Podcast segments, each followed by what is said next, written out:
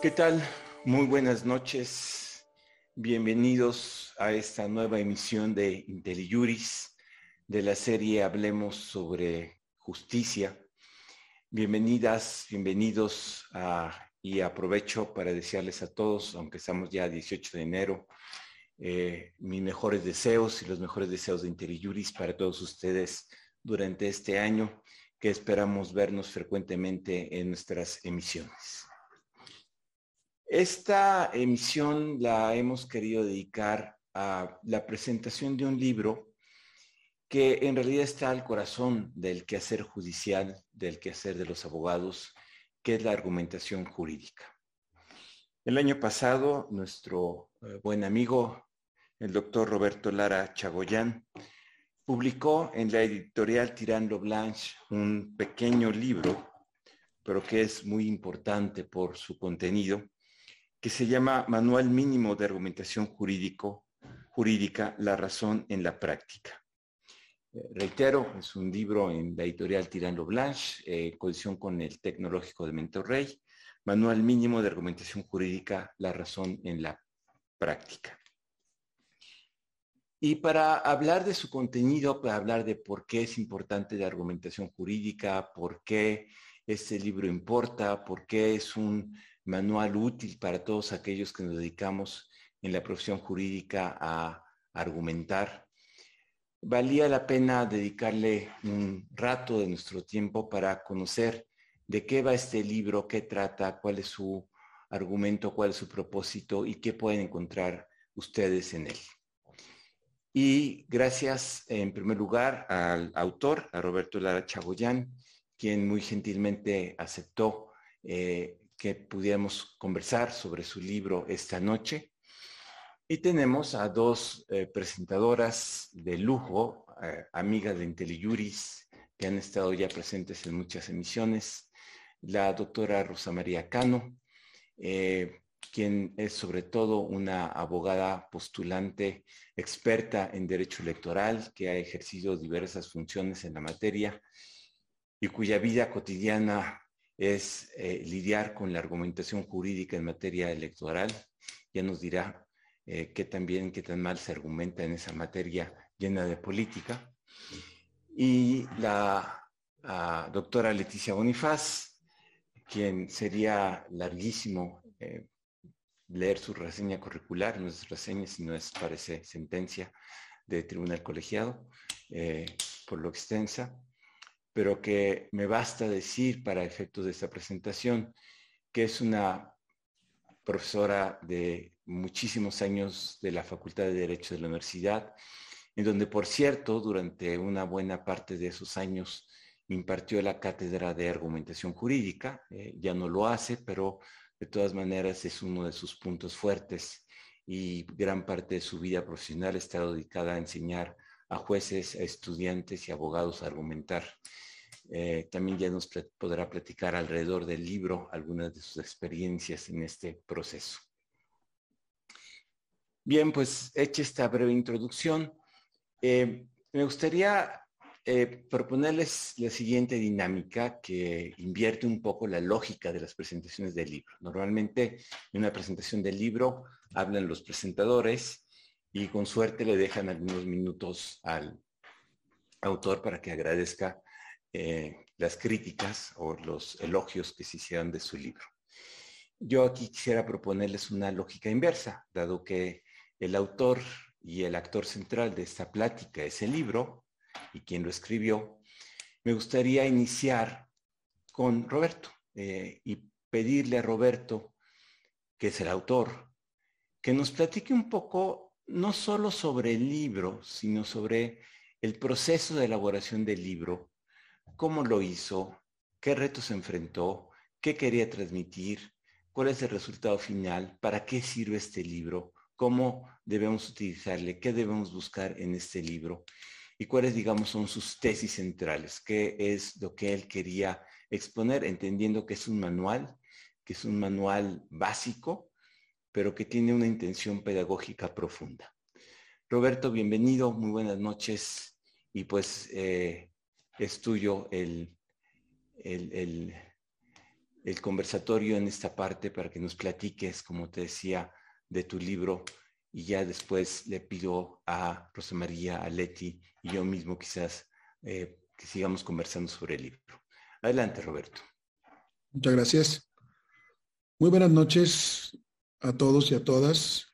Eh, les doy la más cordial bienvenida a esta presentación. Quiero agradecer de manera muy, muy puntual a la plataforma IntelliJuris, que goza de un prestigio eh, inapelable eh, en nuestro país, a Sergio López Ayllón, que tuvo la amabilidad de invitarme a estar en esta noche con ustedes. Por supuesto, a las presentadoras Rosa María Cano y Leticia Bonifaz, ambas eh, muy queridas colegas, amigas, eh, juristas que yo admiro mucho, empezando por cuestiones de tiempo, cronológicamente hablando estrictamente, Conozco a Rosicano porque fue mi maestra en la Facultad de Derecho de la Universidad de Guanajuato y le tengo desde entonces mucho cariño. Fue una profesora muy exigente, lo recuerdo muy bien, y que eh, nos enseñó mucho, mucho en administrativo. Y luego me la encontré en el IFE, tiempo después, ya aquí en la Ciudad de México, y pues pudimos coincidir en algunos, en algunos temas académicos.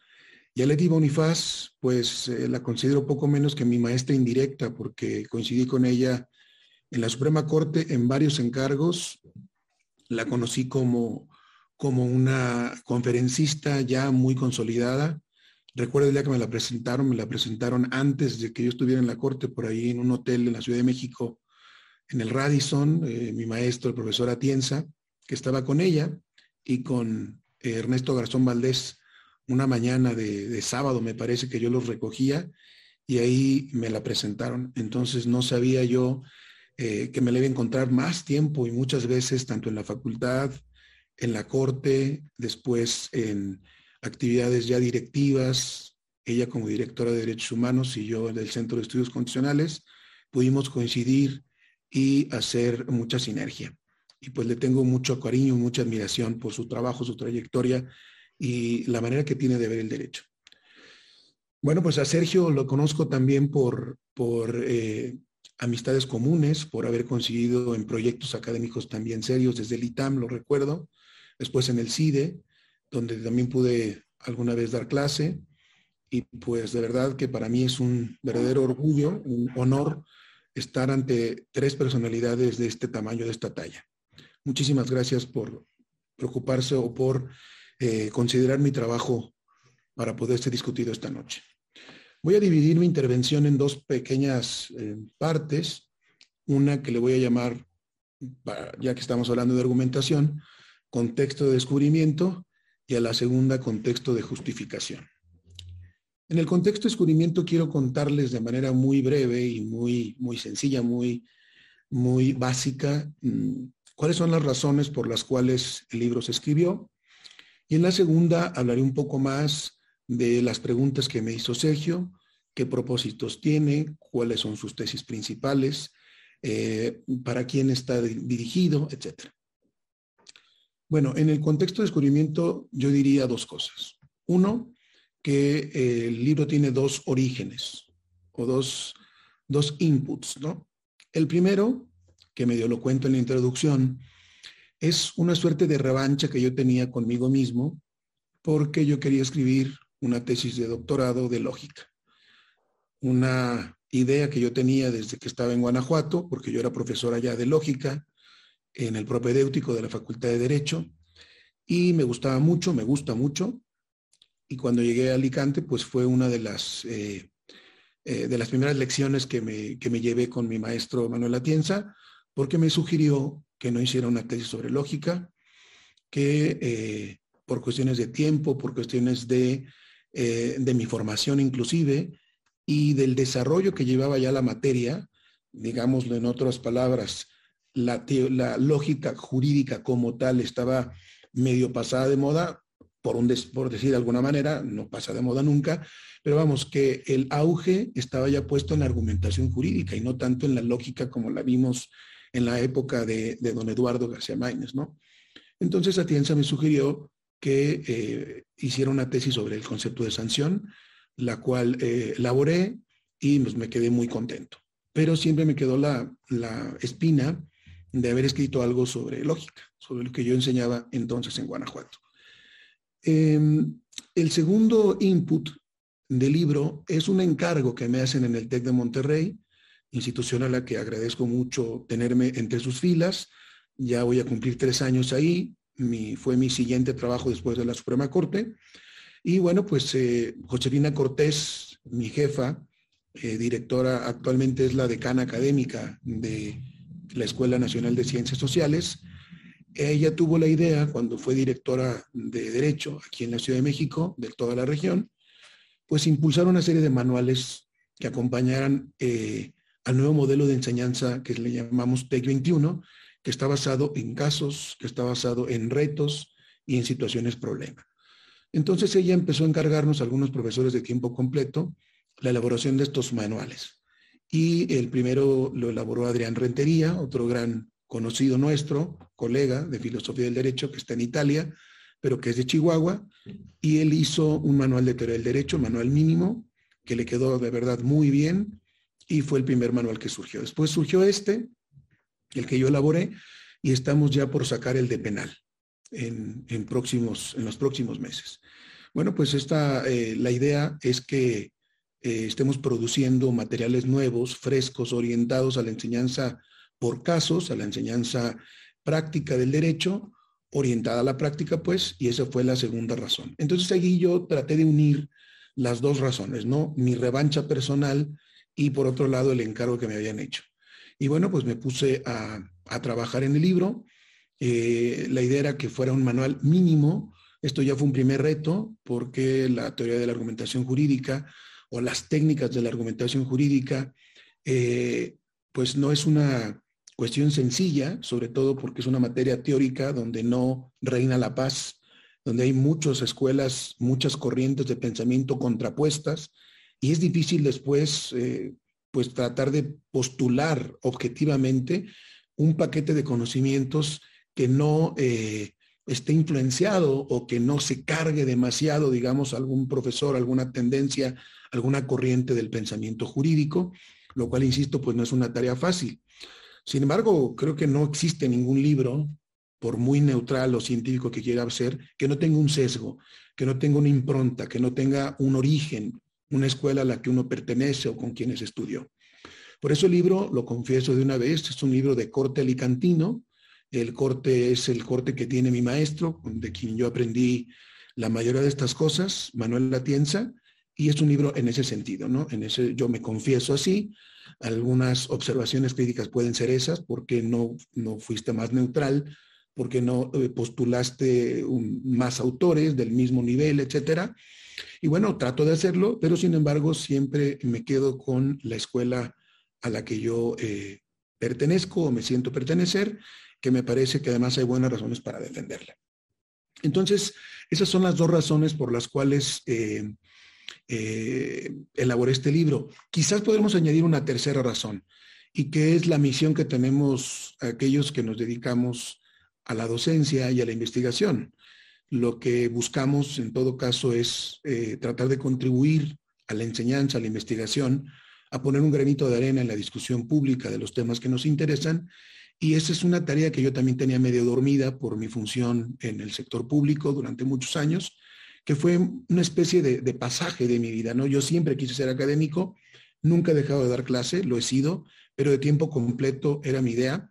Ahorita eh, tengo ya casi tres años de haber cumplido este sueño. Estuve un año en la Ibero, muy al principio de mi estancia en la Ciudad de México, pero prácticamente 19 eh, años estuve trabajando en el sector, en el sector público. Ahora eh, que ya puedo estar dedicado estrictamente a esto, pues también fue una razón más que me permitió eh, emprender esta, esta empresa, ¿no? esta, esta obra. Ahora me paso al segundo punto, que es el contexto de justificación. ¿Qué puede ofrecer el libro? Mm, hay muchísimos libros de argumentación jurídica, abundan los manuales nacionales y extranjeros. Es una materia que está mal decirlo, pero que malamente se ha puesto de moda Cuando hablo de moda, pues eh, no suena bien, tiene una carga emotiva negativa. Las modas son pasajeras, parece que no se toman en serio porque después viene otra que la sustituye.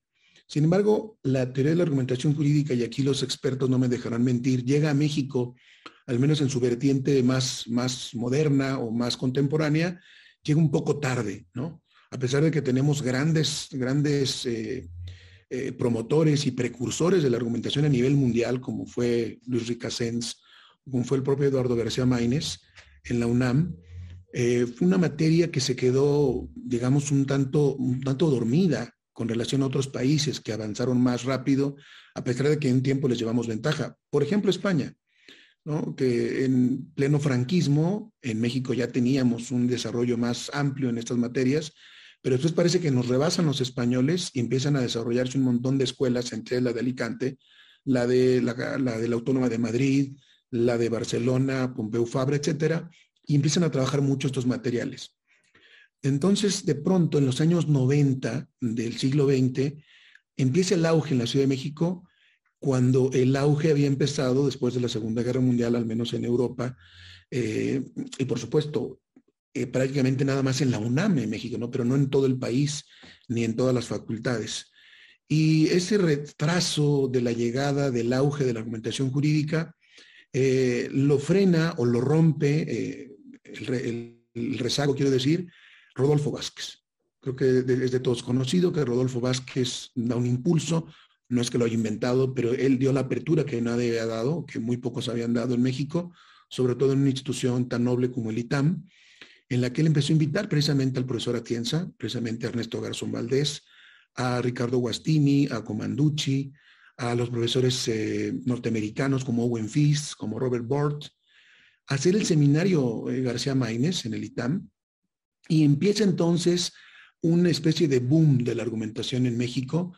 Y más o menos cuando eh, yo me doctoro, que regreso a la Ciudad de México todavía en, en, el último, en el último día del año 2000, prácticamente en 2001, pues no tenía tanto tiempo de desarrollo, al menos de moda o de boom, esta materia de argumentación jurídica.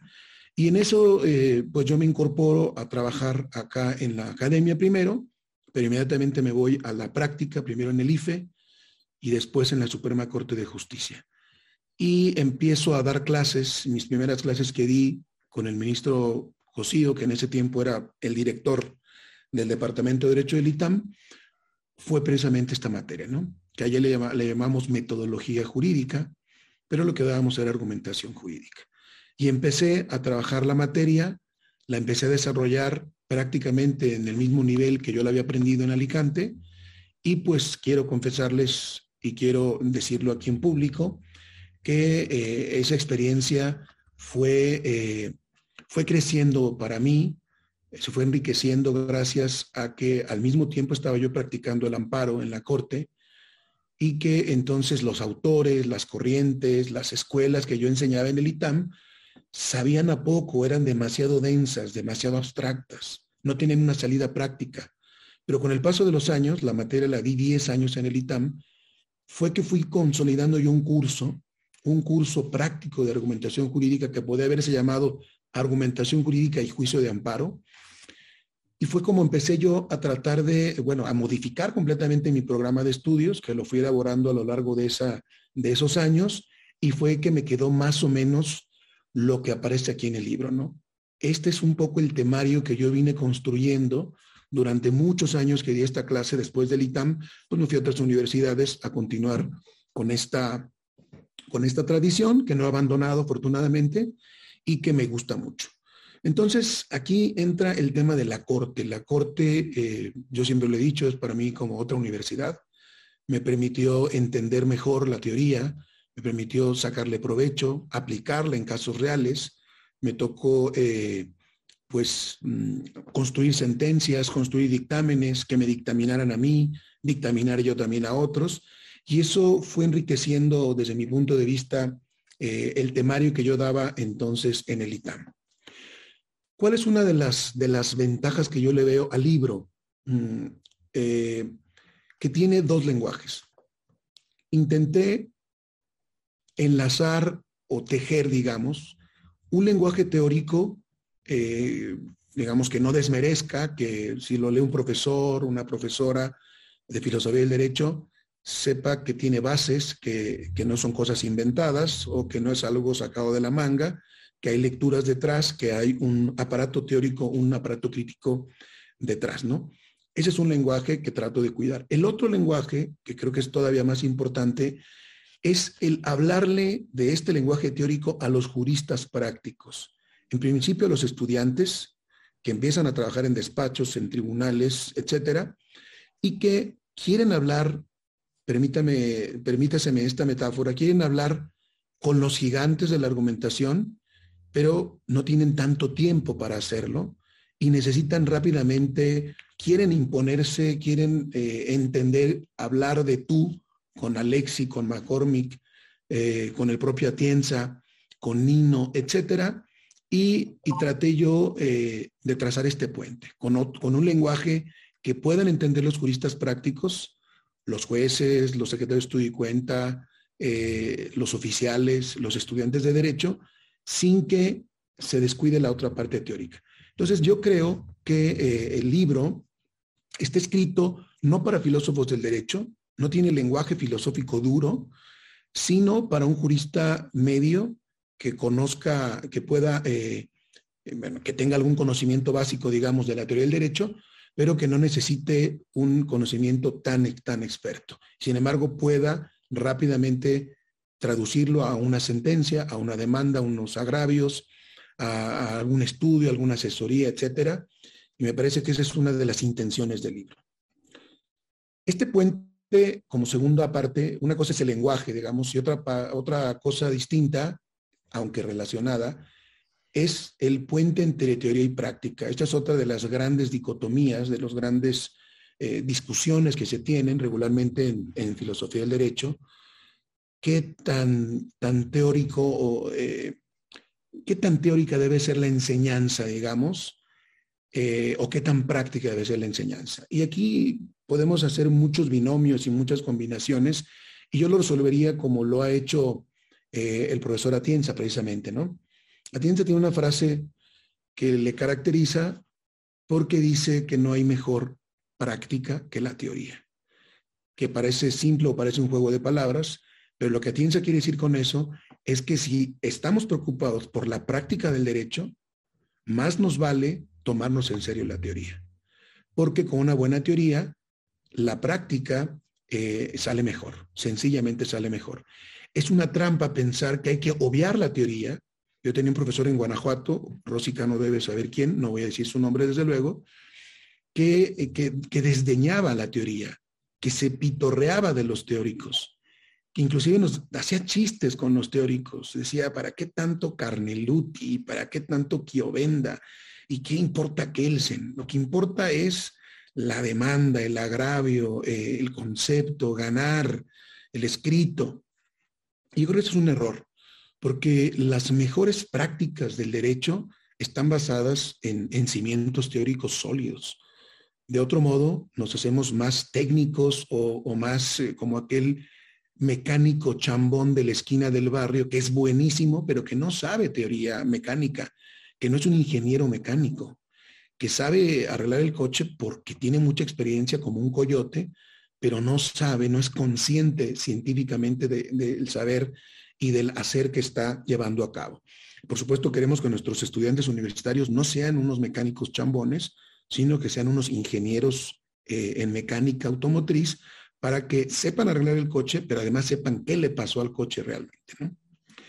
Em, entonces, en tercer punto, ya hablé del lenguaje, del puente entre teoría y práctica, que me parece fundamental y, consolidado, es el, destinatario del libro.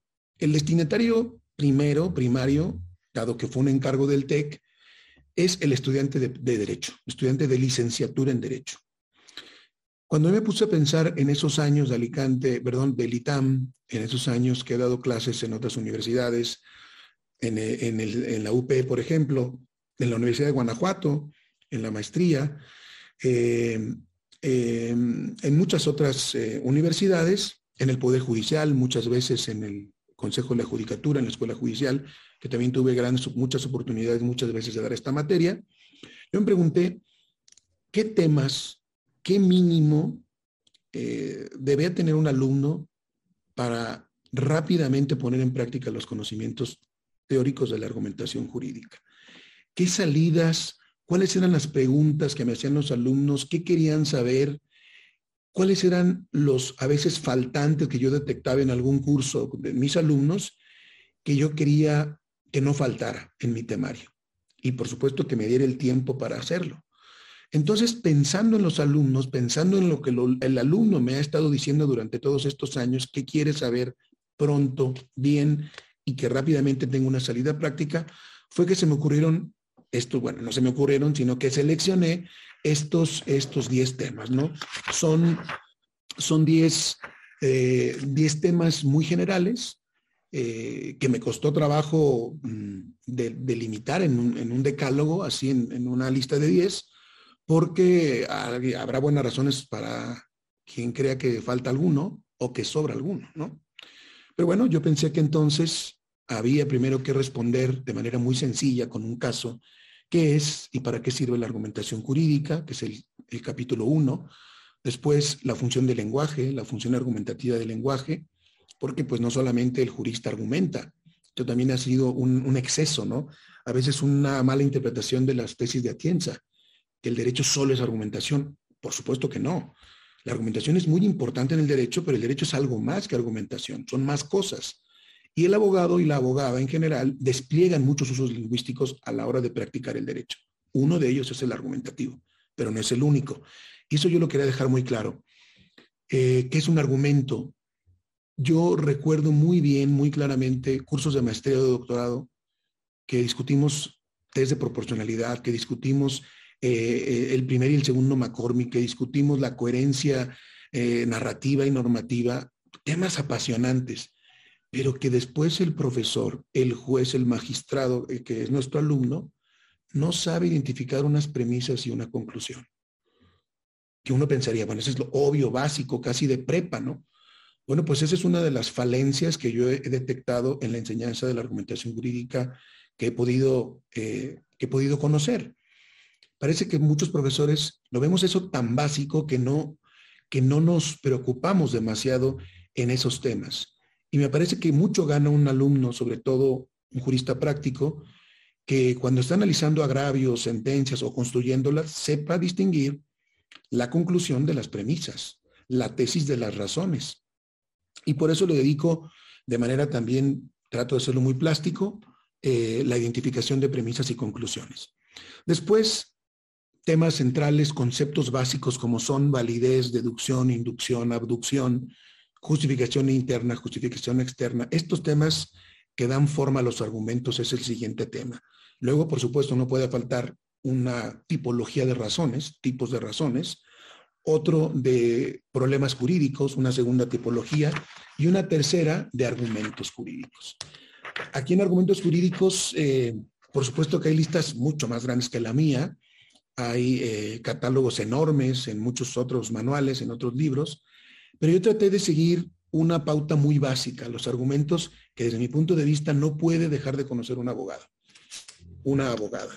Y estos argumentos son los que salen, digamos, de, eh, de la concepción de Atienza de la cantidad de información que tiene un argumento. Es decir, si las premisas son suficientes, si las premisas son escasas o si las premisas tienen información de más. Y en esa en esa información o en esa tesis de la cantidad de razones o de la cantidad de ingredientes que tiene un argumento, es que salen estos argumentos. Primero, eh, eh, además de distinguir su función, adecuación y ponderación, el argumento a contrario, la analogía en sus diferentes vertientes, el argumento a forciori y la reducción al absurdo. Hay muchísimos más, desde luego, pero yo considero que estos, al menos por el tema de la cantidad de información, no pueden faltar. Una tipología más, las falacias. Esos argumentos que parecen buenos, pero que en realidad no son argumentos, porque tienen por ahí una, una falla, un engaño, tratan de persuadir, pero de mala manera, digamos, ¿no? Tratando de vender algo como argumento cuando en realidad no lo es. Después, eh, el tema nueve, el, el, punto número nueve fue los criterios de evaluación, que me parece un tema central. Herramientas que puede tener el estudiante para evaluar un argumento. Y es muy práctico cuando uno trabaja en tribunales o cuando uno trabaja en despachos o en cualquier eh, eh, lugar donde se requiera un análisis y una crítica de argumentos, que creo que es la materia central, como decía Sergio, de cualquier jurista. Por eso aquí en la evaluación ofrecemos, ofrezco, digamos, unas metodologías muy básicas. Una del propio Manuel Atienza, con su triada de, de la concepción formal, material y pragmática. La de McCormick también es muy conocida entre casos fáciles y difíciles, coherencia, etcétera. Y una propuesta que yo, que yo tengo, que yo vine forjando en la Corte, que es una cuestión relacionada con la simplificación de las sentencias, con la redacción, con la reducción de, de, digamos, del espacio o de la información que tienen. Y fue un trabajo que hicimos con el ministro Cosío durante los años que trabajé junto a él allá en la Corte. Fue una encomienda que él me hizo y que de ahí surgió una pequeña metodología que ahora la he escrito en otros lugares, ahora la traté de poner aquí en el libro como una estrategia metodológica, eh, un criterio de evaluación más, perdón. Después viene el último tema, el, número 10, que es el de las estrategias metodológicas. Y aquí ofrezco mm, también eh, materiales muy, muy prácticos, el modelo que es muy sencillo de observar, el modelo de Tulmin, eh, y después unos consejos que yo recogí a partir de mi propia experiencia como proyectista. Eh, finalmente, en el tema 10, eh, traté de rescatar el decálogo argumentativo de Manuel Atienza, unos 10 mandamientos que él tiene que hizo hace mucho tiempo y los publicó en Isonomía del ITAM, y yo trato de conectar estos 10 mandamientos con el libro. Entonces, de alguna manera ofrezco una lectura al revés. Cuando se empieza por, el decálogo de Atienza, el alumno puede encontrar la correspondencia en el contenido del libro. Esa es un poco la, justificación de los, de los contenidos eh, que hay por ahí. Para ir terminando, quiero también eh, señalar que el libro está, el eje del libro, digamos, eh, los rieles por los que corre el libro son casos concretos. Son casos mexicanos además, casos de la Corte, de tribunales colegiados, relativamente recientes, e interesantes, muy discutidos a nivel de la opinión pública, que puedan servir como pretexto para invertir, digamos, la enseñanza, ¿no? En lugar de empezar a enseñar a Lexi o a Tienza o a McCormick o a Perelman, eh, con sus tesis, sus teorías, sus postulados, lo que yo trato de hacer es ver un caso. Después de eh, ese caso puede prestarse, puede servirnos como pretexto para enseñarle una tesis de Alexi o una tesis de McCormick o una tesis de Tulmin, y es un poco como funciona o intento que funcione el libro, de, a partir de los casos. Por lo tanto, se caracteriza por tener casos mexicanos. Recuerdo que tuve una, una, una plática con, amena con con Gerardo Laveaga y hablando del título del libro, él me sugirió una cosa medio loca, como las que suele sugerir eh, Gerardo, porque yo no sabía qué título ponerle o qué subtítulo, a final de cuentas se puso el, de la serie, pero él me preguntó mm, precisamente esto, ¿no? ¿Qué caracteriza tu libro que no tengan otros libros? Y le dije, bueno, que está hecho de casos mexicanos, porque muchos de los libros de argumentación jurídica que hemos leído siempre traen el caso Titanic que trae Alexi, ¿no? Siempre traen el caso tal, los casos de Europa o de Estados Unidos muy famosos en esta materia. Entonces Gerardo Laveaga me sugirió, pues mira, ponle adiós al Titanic, ¿no? Que me parecía chistoso, pero claro que no, iba a ponerle así. Dile a tu libro adiós al Titanic para que la gente se interese que se trata de casos mexicanos. Y bueno, pues al final de cuentas eh, tiene otro título, pero efectivamente no trato ni de, ni de em, traspolar los ejemplos que ya han sido tratados por muchos autores, mucho mejores que yo, sino tratar de, de, dibujar los casos de la Corte y de colegiados que ahorita se están discutiendo y que nos pueden servir para enseñar de la mejor manera posible desde mi punto de vista argumentación jurídica. También tiene muchos cuadros explicativos. Esto se lo debo a mis colegas de ciencia política que conocí en el Centro de Estudios Constitucionales, como Camilo Saavedra, uno de mis, de mis colaboradores que yo quiero mucho y respeto mucho por su, por su gran conocimiento de, estos temas de Poder Judicial. Y Camilo me enseñó junto con otros colegas a, a los esquemas que están muy acostumbrados ellos, a los, a los diagramas de flujo, a las flechas, a, a todo esto.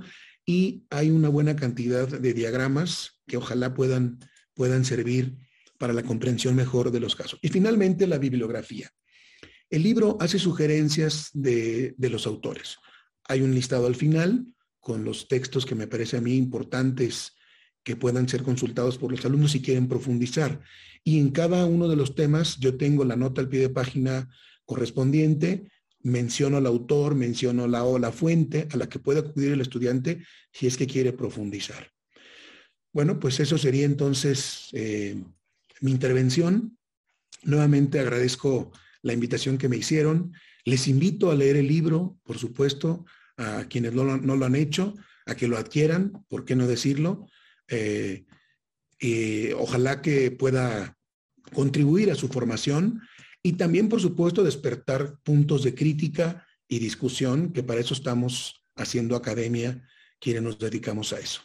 Muchísimas gracias y estoy a sus órdenes. Gracias, Roberto. Pues ya, ya eh, estoy seguro que muchos de nuestros participantes se les antoja leer el libro, pero vamos a darles un empujoncito más. Y déjame preguntarle a Rosa María Cano, a quien ya dijiste fue tu profesora, ¿eh?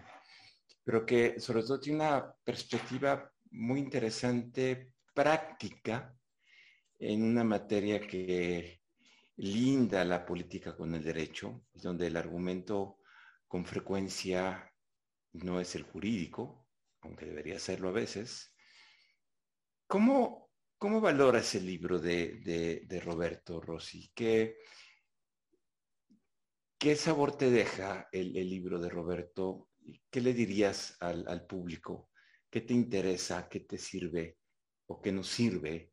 ¿no? Eh, ¿Y qué crítica le harías también para que no sea eh, solo eh, elogio, sino también que podamos contribuir a, a debatir alrededor de algunas de las tesis que postula Roberto? Bueno, pues muchas gracias por la invitación. Muchas gracias, Sergio. Muchas gracias, Roberto, por em, esta invitación a, comentar el libro. Y bueno, el, sabor de boca que te deja la lectura del libro de Roberto, pues es muy agradable. Eso es lo primero que yo tendría que decir. ¿Por qué? Porque ah, la lectura que, que haces del libro te lleva de manera muy fácil, muy sencilla, con un lenguaje muy llano. si bien tiene toda una construcción eh, metodológica atrás, todo un aparato crítico, lo, lo que tú eh, percibes eh, es una gran capacidad de expresión y una gran capacidad de em, de, didáctica en el, en, el, en el, libro. Y eso es un, un, gran logro que se tiene en esta obra. Y bueno, una de las cosas que, yo veo y, es el gran mérito que, que, encuentro en, en, la obra de Roberto, además de que es una obra de accesible y de muy fácil lectura, pues esto no es tan fácil de lograrlo. O sea, hacer un libro tiene su mérito, pero además hacerlo con esta sencillez y con esta, este, eh, compaginar la teoría y la práctica, pues la verdad es un, un, arte. O sea, yo diría que en este libro eh, Roberto logra sintetizar las toda la teoría, toda la, la, experiencia que él, que logra, tanto en su paso con, en la corte como en su paso como, académico, como profesor, y nos da una obra muy, muy, muy, muy bien construida. Él, de manera mm, eufemística, podríamos decirlo, le llama que es un manual de eh, mínimo, sin embargo, es una obra profunda. Es una obra que em, te lleva de, la mano por toda la, las, el ABC de la argumentación jurídica, ¿no? Y bueno, una cosa es que hace gala en la obra de sus consejos, pues contiene lo necesario que debe de contener, ni nada más ni nada menos. Y bueno, una de las cosas que a mí me encantó es que hace un guiño a la obra de, Rayuela, de Julio Cortázar, al invitar al lector a iniciar la relectura al revés. Ya lo escuchamos en sus propias palabras. Este, em, invita a que leas el, el decálogo de, de que viene al final para que vayas contrastando con el contenido de la obra. Bueno, de esta manera eh, invita al lector a, iniciar un juego, eh, un juego con su libro, ¿no? A jugar con la lectura del libro. Y además nos invita a salirnos de esos esquemas rígidos em, y nos enseña también, pues, a través de ejemplos, cómo Em, detectar cuando estamos en presencia de em, falacias cotidianas.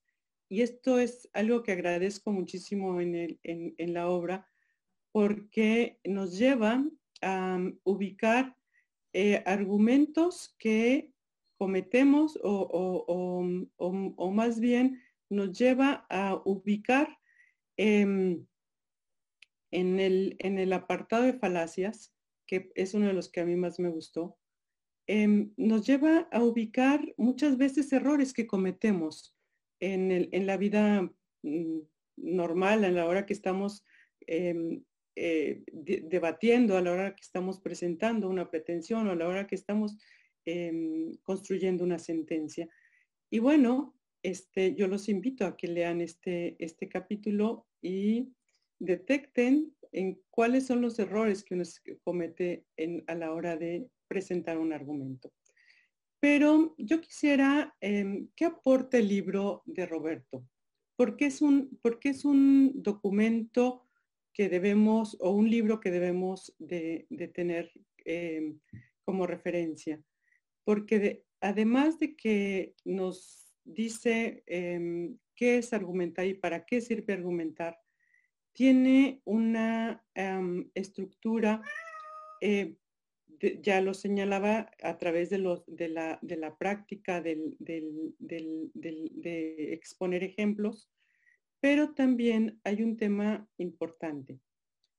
Em, yo cuando estaba leyendo el, libro recordé cuando yo inicié mi vida profesional como juez, como juez menor penal en un municipio de, Guanajuato y llegaba al juzgado eh, y veía eh, eh, cómo, cómo, estaban los machotes para dictar las órdenes de aprehensión y los estoy hablando de la pistola.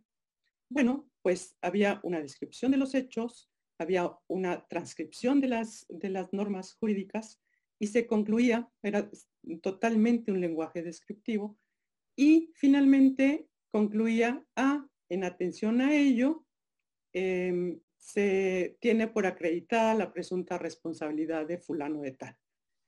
No encontrábamos un solo argumento, una sola ah, razón o justificación de por qué se llegaba a esa conclusión. Y una de las de, lo, que nos aporta la obra es ¿Para qué sirve argumentar? Para justificar las razones que tiene la, en este caso podría ser el juez, para llegar a una determinada conclusión. Y bueno, en, esta, en esta obligación de justificar los actos, los actos jurídicos, tanto las sentencias como los actos administrativos, como incluso las, las propuestas de alguna ley a través de las exposiciones de motivos, pues encontramos y conocemos las razones que están o que subyacen en, en, en, el, en la deliberación de una autoridad para efecto de emitir un acto.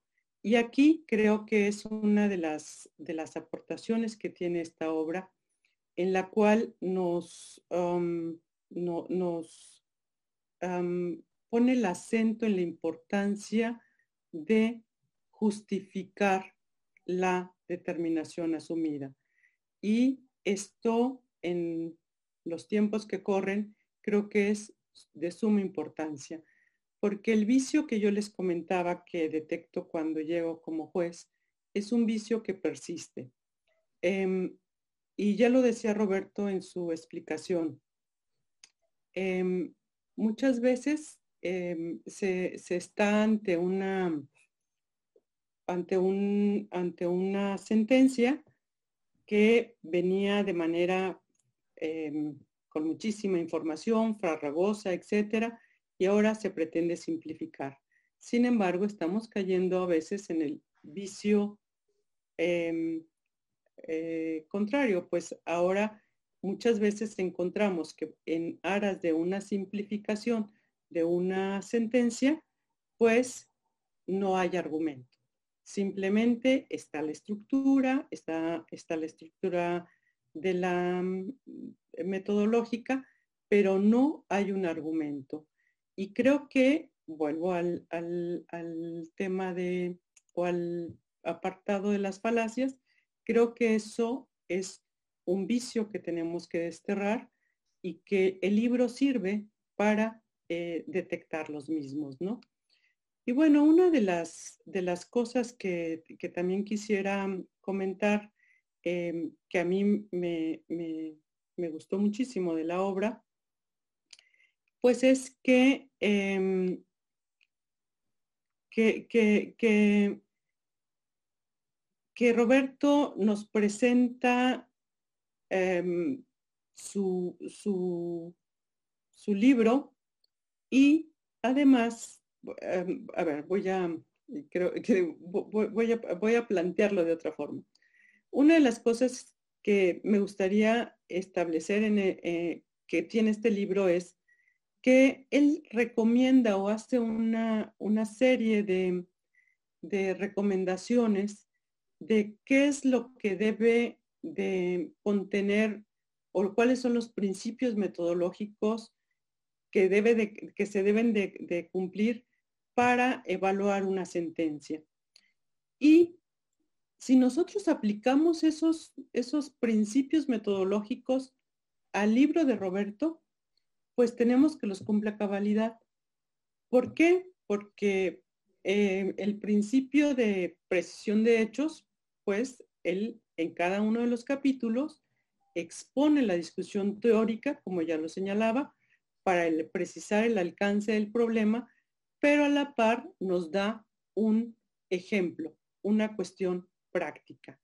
Además de que observa el principio de delimitación, pues en todos los capítulos, en cada uno de los temas que aborda, nos señala con precisión cuál es la cuestión a debatir y nos da, va dando respuesta en cada uno de ellos a su pregunta inicial, que es y para, qué sirve la argumentación jurídica. Y bueno, también hace gala del principio de economía, pues aborda los temas, eh, ya lo decía, eh, con todo lo necesario, pero solo lo necesario. No nos cansa con disertaciones teóricas, ni nos dispersa con explicaciones innecesarias, sino que, en mi opinión, contiene lo que un eh, estudiante o cualquier abogado que quiera adentrarse al, tema, pues requiere para conocer y para tener, para tener como las herramientas básicas de lo que es una argumentación. Pero lo que más aplaudo es que se apega al principio de claridad, utilizando un lenguaje sencillo.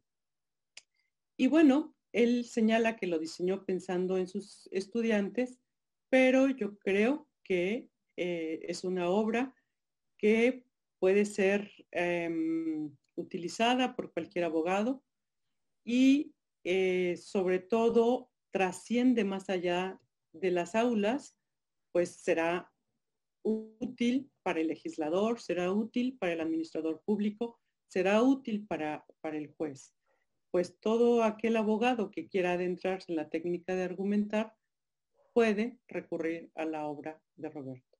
Por eso los invito a pasar una agradable tarde, una agradable mañana, leyendo y disfrutando el libro de Roberto. no me resta más que agradecer esta, esta, esta oportunidad y sobre todo el, el sentir, el, el, palpar la pasión que hay en esta obra, porque la descripción de, de, la misma, como la acabo de hacer, puede ser muy fría, pero la obra de Roberto y este libro no es frío. En cada una de las páginas está plasmada la pasión que siente por em, el tema de la argumentación jurídica. Nosotros podemos ir leyendo y sintiendo esa pasión que él eh, siente por estos temas. Y eso no es fácil de, plasmar en, un texto, ni menos de compartir con el auditorio. Nuevamente los invito gracias. a esta obra. Gracias, Rosy. Muchas gracias por tu comentario. Y ahora le paso la palabra a la doctora Leticia Bonifaz, eh, quizás eh, insistiendo en, desde su experiencia como docente, que hubiera sido su docencia hace algunos años si hubiera contado con un texto como el que tenemos ahora. Eh, adelante, Leti. Gracias, Sergio. Pues ya me, evito los saludos y los agradecimientos y le digo a Roberto que este libro solo lo pudiste escribir ahora, antes no lo hubieras podido hacer. Cuando te fuiste a Alicante te faltaba la experiencia que tuviste más adelante y este libro nace justo cuando debe nacer, no antes, no después. Y sí es muy útil y yo no lo plantearía solo para estudiantes, pero sí creo que también eres, no lo dijiste así, pero en términos de tamaño te diría que eres un pontífice, porque tiendes puentes entre el estudiante y los señorones, los grandototes, como dices tú. Porque efectivamente tocaste un punto que es fundamental, el de la relación entre teoría y la práctica. Hablaste de un maestro en Guanajuato que menospreciaba a los teóricos, pero también yo he visto a teóricos que menosprecian a los prácticos. Las dos cosas se dan. Y entonces, eh, lo comentábamos con Sergio antes del programa, en mi caso, la mayor experiencia práctica que yo tuve en el Tribunal Electoral fue mi aprendizaje con Leonel Castillo y Mauro Reyes Zapata, porque una cosa es conocer y traer todo el bagaje teórico y otra que te pongan el caso concreto y que le tengas que entrar a resolver y que tengas que argumentar y llegar a la mejor solución. Y no es sencillo, con toda la teoría encima, porque no es lo mismo que tengas todos los fierros, pero nunca los has usado en, una argumentación. Entonces, lo bonito del libro que estás presentando y que qué bueno que al fin te animaste a trabajar, es que primero, como te dijo la Viaga, pues tiene casos mexicanos. Ya nos olvidemos de los ejemplos de siempre, ya nos olvidamos de casos de Estados Unidos o de España, son los casos mexicanos. Yo en particular leí cómo había sintetizado y analizado el de los testigos de Jehová y la transfusión de sangre y recomiendo a quienes nos están viendo que lo revisen, porque fue algo que discutí con el ministro Cosío y con Rayo como proyectista, porque en el momento que vi el voto de José Ramón tan discordante por, con lo que yo pensaba que debía haber sido la solución, eh, tuvimos esta intervención y tú lo señalas muy bien. A ver, es el caso de unos testigos de Jehová que no querían que hubiera transfusión para su hijita, pero se le da aviso a la Procuraduría del menor que determina que sí se le debe dar la transfusión, pero después ya vienen unas decisiones respecto de quimioterapias y cosas así. Y entonces, ¿qué dice la mamá cuando se ampara? ¿Qué dice el juez de distrito? ¿Cómo resuelve la sala? ¿Cuáles son los argumentos de unos y otros? Y entonces eso es la mayor utilidad que puede tener alguien que quiere saber cómo resuelve la corte. Y también dices algo que es clave también depende en qué nivel estás de, juzgador, porque no es lo mismo que te toque un amparo directo en donde ya tienes prácticamente todo armado o el Tribunal Electoral como última instancia a cuando estás en una primera instancia donde puede ser que estuvieron mal planteados los argumentos, mal planteados los hechos, en fin. Entonces, yo creo que sí viene a ayudar mucho para estudiantes y para los que tienen miedo a algo que pusiste en una paginita del libro, pero que es muy rescatable, que es el miedo a la página en blanco y el no usar el machote. El libro tiene un llamado a decir, a ver, cada vez que alguien me empezara a proyectar, dice qué caso semejante tenemos, lo pongo, le voy cambiando los nombres y sucede lo que dijo Rosa María, a mí me tocó enfrentarme eh, cuando me pidieron análisis de cómo, por qué trabajaba mal la policía de la Ciudad de México en las puestas a disposición y trabaja mal por el machote. Yo dije, estaba analizando casos de narcomenudeo y decía yo, no hay un solo narcomenudista zurdo, porque todos guardan el polvo blanco o la hierba verde en la bolsa derecha del pantalón. No puede ser pero es el machote que se va poniendo, le cambio los gramos, le cambio el peso y ya con eso cambia, ¿no?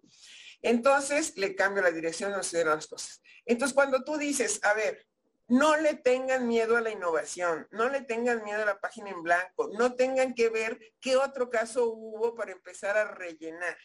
Y aquí yo les digo que tuve la experiencia cuando se dieron los primeros casos de extinción de dominio, donde las juezas tenían, y lo puedo decir porque fue una experiencia compartida, mucho miedo porque nunca antes nadie lo había hecho.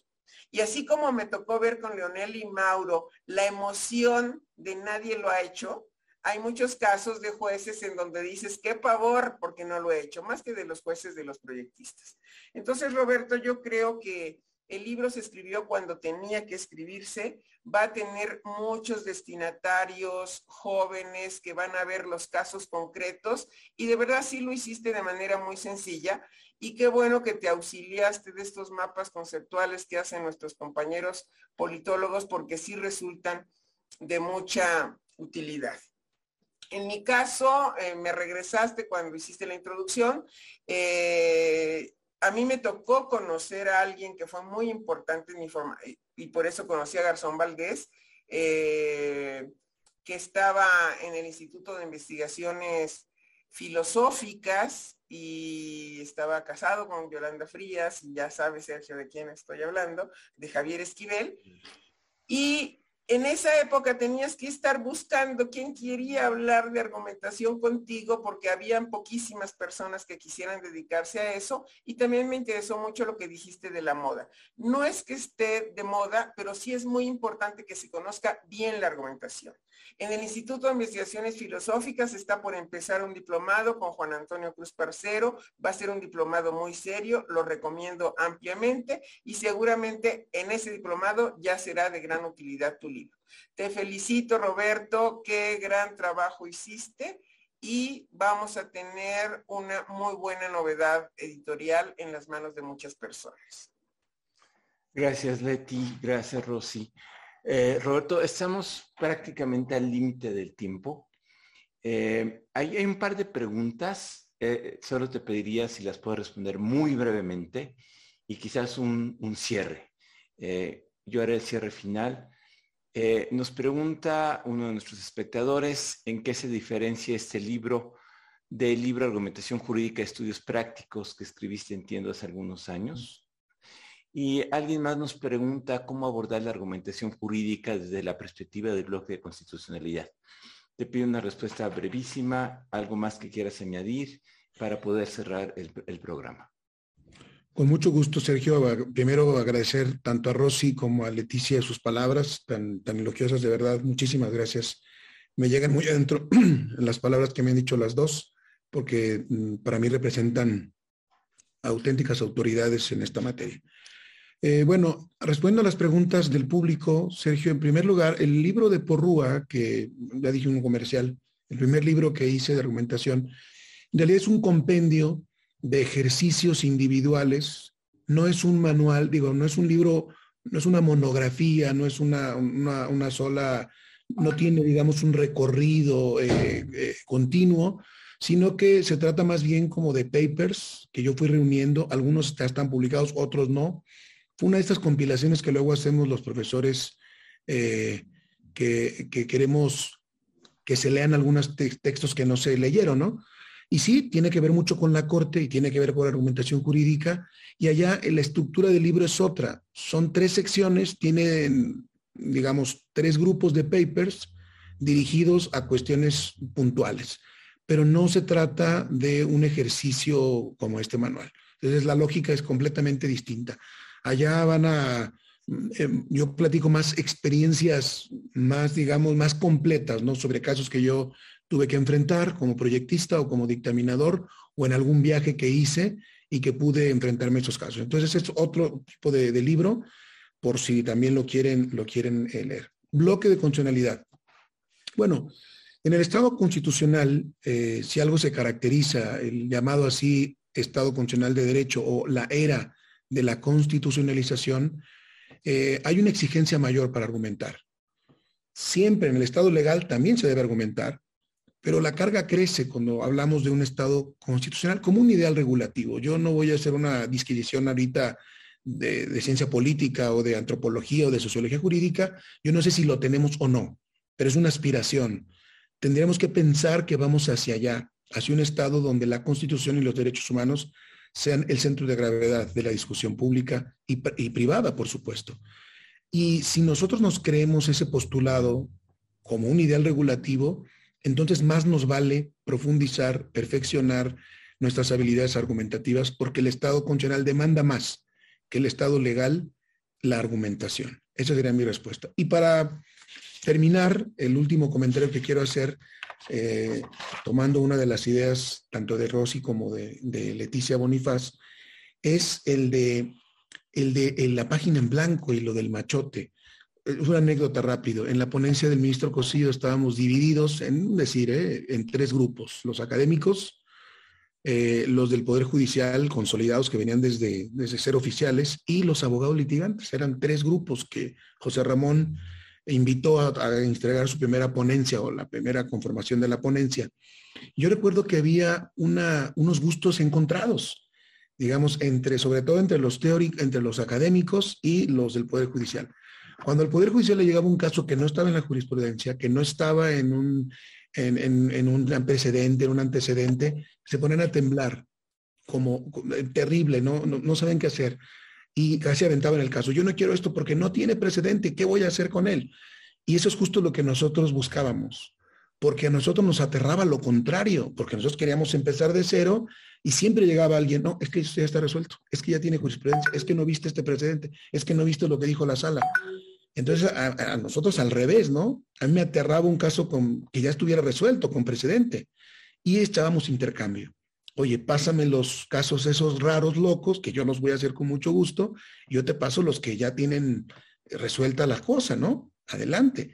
Y eso creo que ayudó mucho a la ponencia, a, ese tipo de intercambios y de, de, de, sinergia, de, intercambiar las fuerzas que teníamos unos y otros, y nos ayudó mucho a ambos, a ambos grupos.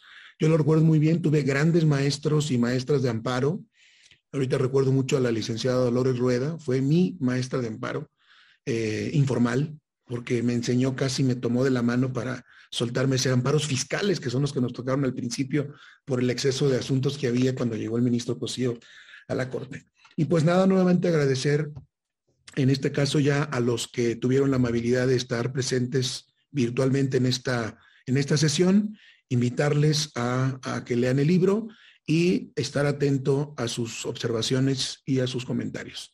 Muchísimas gracias. Gracias, Roberto. Y ahora déjenme eh, cerrar. Eh, una de las muchas cosas que cuenta Roberto en el libro es el caso, o es un caso donde había un documento que tenía cuarenta y tantas páginas y que Roberto resume en media cuartilla. Y un ministro se asombra y dice, eso no está serio, ¿no? Roberto le explica que eran, déjenme decirlo coloquialmente, 44 páginas de rollo y un argumento. Y, es una realidad cotidiana que encontramos, ¿no? Eh, sentencias, decisiones administrativas, demandas llenas de páginas y páginas y páginas y páginas de, eh, iba a decir argumentos, pero justamente lo que no son, de cualquier cosa, ¿no? Y cuando uno llega a la decisión, al argumento, son tres o cuatro o cinco renglones. Y yo creo que eso nos hace falta, Roberto, y qué bueno que tu libro nos ayude a valorar, a, evaluar, a entender, porque así aprendemos también, ¿no? Eh, esta eh, habilidad, esta técnica, esta metodología, eh, incluso alguien diría esta arte, ¿no? De tener un buen argumento que es lo que viene a contribuir a fortalecer el Estado de Derecho. Por esa misma razón creo que tu libro es valiosísimo. Ojalá muchos de nuestros lectores, de nuestros participantes, eh, lo lean. Les pusimos ya en el chat donde lo pueden encontrar en línea. Y ojalá también lo compartan con sus alumnos, con sus colegas, con sus eh, compañeros de trabajo y que vayamos todos mejorando esta, esta gran virtud que es poder argumentar bien. Muchas gracias Roberto, muchas gracias Rosa María, muchas gracias Leti, eh, muchas gracias a todos y todas a quienes nos acompañaron esta noche. Los invito a volvernos a ver en un mes en la serie Hablemos sobre Justicia de IntelliJuris. Buenas noches, muchas gracias. Buenas noches, nada más echamos de, de menos el vino y el queso, ¿eh? porque estas cosas sin vino como que no se, pero cada quien tiene la posibilidad de hacerlo en su casa. Abran su botella, saquen su quesito y brindemos por el libro. Muchas gracias. Muchas gracias a todos. Gracias, de verdad, muy amables. Hasta luego. Buenas noches.